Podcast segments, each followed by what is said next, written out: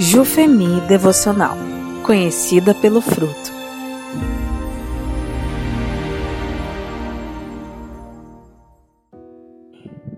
Dia 6. Na força do ódio ou na força do amor? Por Marivete Zanoni Kunz. Texto base de Provérbios 10, 12. O ódio provoca dissensão, mas o amor cobre todos os pecados. O ódio é um sentimento e o ser humano é passível de, em algum momento, senti-lo. Ele pode ser expresso em palavras e ações. Ambas as formas podem ser muito prejudiciais e resultar em consequências graves para aquele que por ele é dominado. A palavra ódio aparece no Antigo e no Novo Testamento.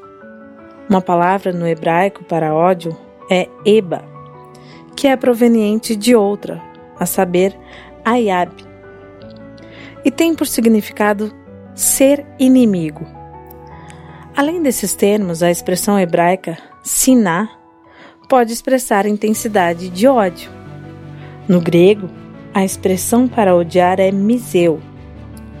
No conjunto, todas indicam ideias como aversão, hostilidade, malignidade e outros. Talvez você se pergunte: o cristão pode odiar? Na verdade, essa pode ser uma luta para o cristão, que precisa se desafiar procurando amar e não odiar.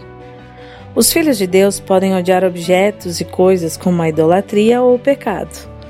Além disso, a Bíblia ensina que Deus odeia o mal.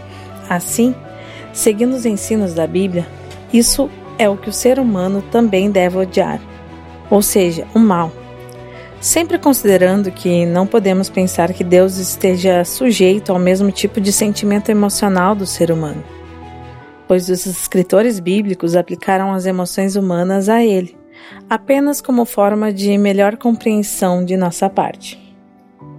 É importante lembrar que o ódio faz parte da natureza carnal do ser humano. E muitas vezes, o motivo do ódio é algo maligno que vem junto com a ira. Mas por que o cristão precisa lutar para não odiar? A Bíblia é clara. O ódio, dentre outros males, ao contrário de virtudes, resultará e conduzirá ao engano.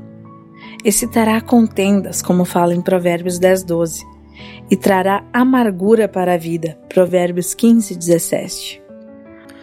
O salmista mostra que o caminho falso deve ser odiado, bem como a mentira, o mal e a oposição a Deus. Salmo 119, 104. Tantas coisas ficam evidentes na Bíblia sobre o ódio. Logo em Gênesis 4, há o relato de um episódio específico de alguém que tinha seu coração cheio de ódio: Caim. E o resultado foi a morte na própria família, entre os irmãos. Sim, o ódio levou Caim a matar seu irmão Abel Inevitavelmente, o ser humano terá algo que odeia, mas se a sua vida espiritual estiver firme, saberá o que deve odiar e o que deve amar. Tudo o que prejudica a vida espiritual deve ser odiado. Entretanto, é preciso ter cuidado de lembrar que as coisas erradas devem ser odiadas, jamais o indivíduo. A Bíblia ensina sobre o amor e quem odeia o seu próximo está em trevas. O ódio para com o próximo não condiz com o conhecimento. 1 João 2, 9 a 11. E com o amor de Deus. 1 João 4, 20.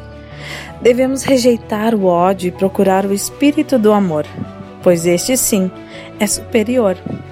Aquele que já participa da nova vida em Cristo e que é filho de Deus deve lutar para manter-se distante do ódio, que mata e destrói, não somente o próximo, como aquele que odeia. O processo de transformação é algo lento, mas cada pequena decisão de não odiar transforma-se em uma grande vitória. O ódio não pode trazer e nem testemunhar da imagem do Filho neste mundo. Portanto, onde houver ódio, que nós, como cristãos, possamos semear o amor.